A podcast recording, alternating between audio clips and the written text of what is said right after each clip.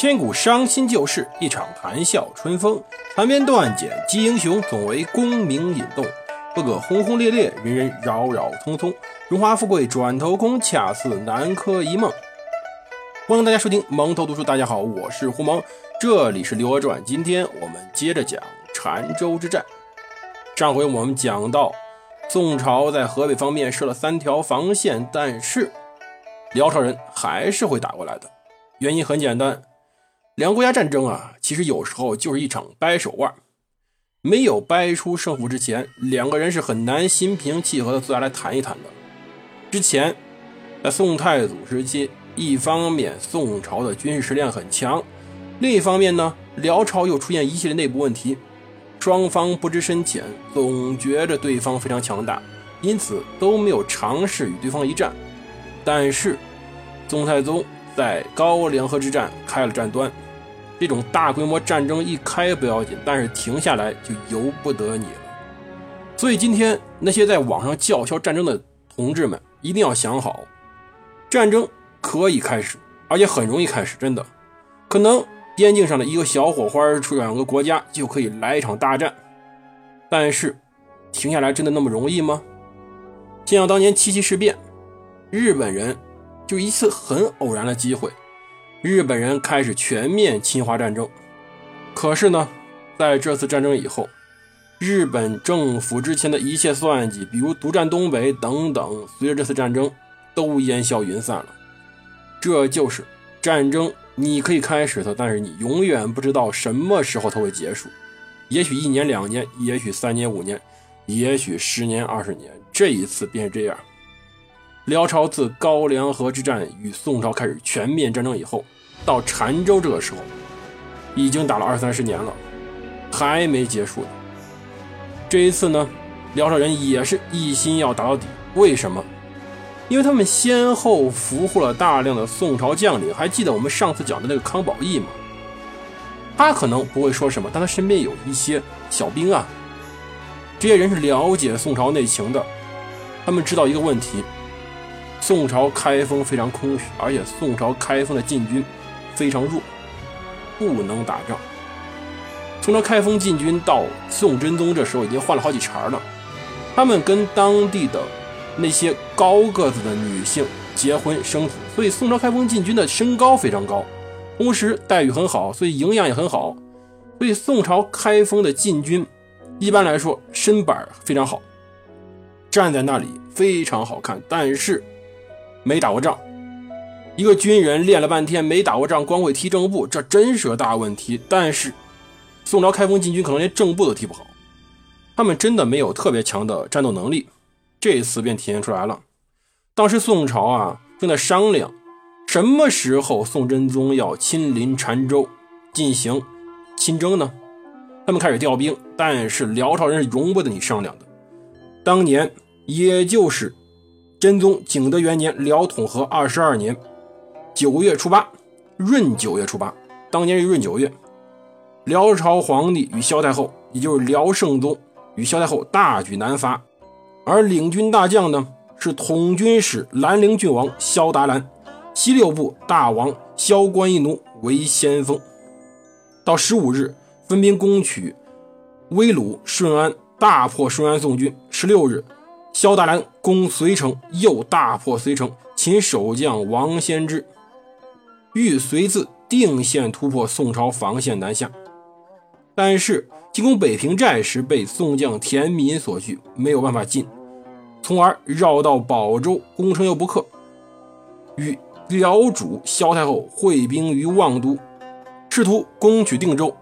当时定州是个叫王超的将领在防守，王超是当时。真宗皇帝在藩邸时候的臣子，皇帝把他派在这儿掌兵，是因为他深得皇帝信任。但问题只有一个，这人第一能力不足，第二脸上大大的写着一个“怂”字，真怂。他当时带兵是非常多的，但是呢，王超率大军镇于唐河，执诏书按兵不出战，拿着皇帝诏书我就不打，将在外，军命有所不受。反正我不打就不会输，不输呢。就不会被罢官，也不会出事也不会丢皇帝脸，多么好的计谋啊！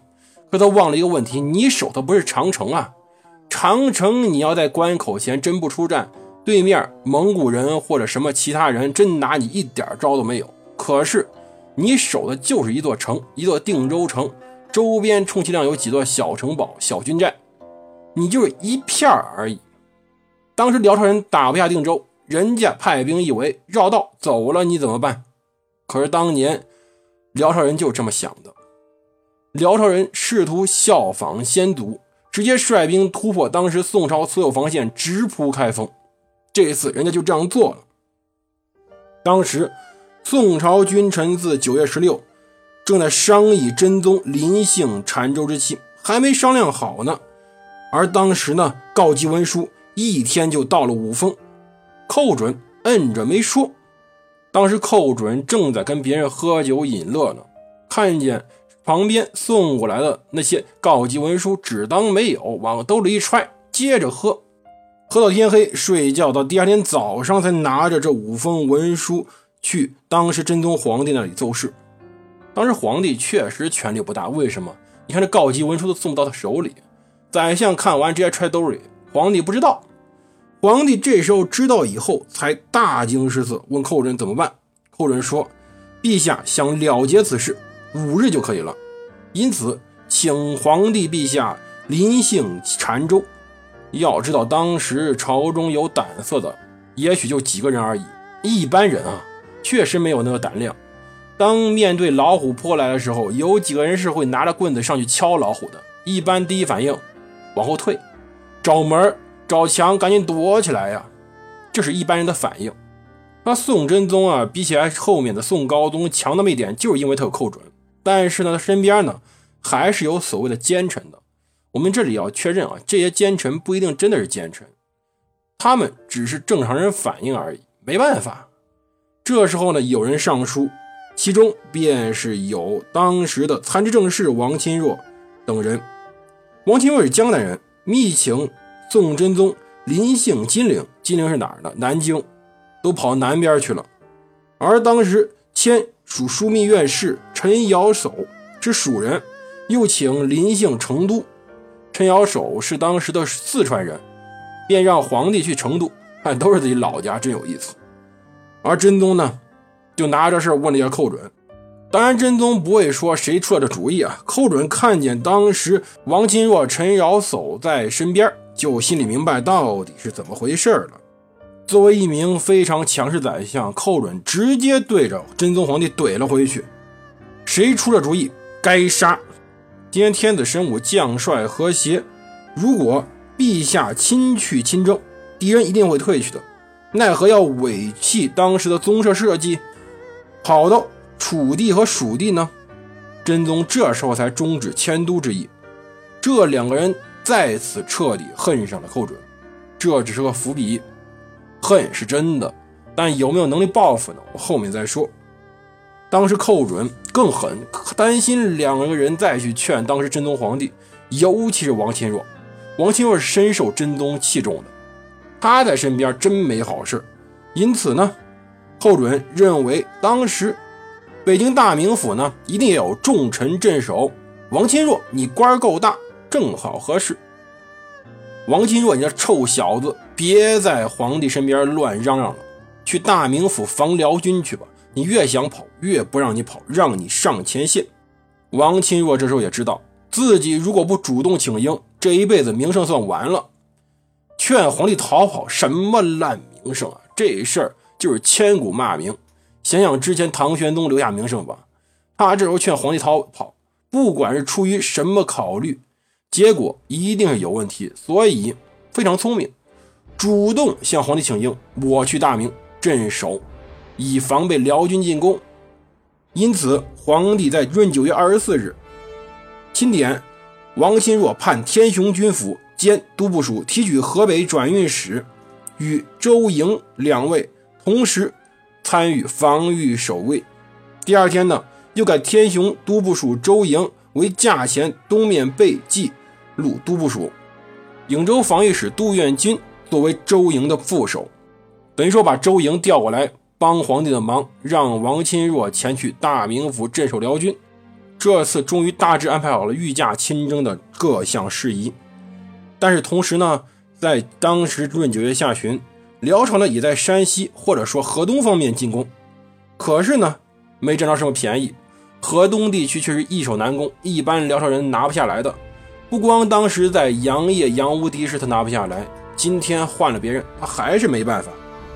这时候宋真宗既然决定亲临澶州督战，河北各里路大军已经安排得当了，于是，在十月初二部署陕西军事，准备防御当时李继迁。别这回辽朝还没防好呢，李继迁再来捣乱，这事就没法玩了。在第二个月。十月初六，当时辽朝人已经攻到澶州城下了。如果我们没有一个地图啊，是无法真切感受到当时的危险的。我们这样子给大家说一说啊，澶州在今天的河南省濮阳市，东京汴梁在今天的河南省开封市。既然没有出省，这地儿就不远。开封呢，离今天河南郑州很近。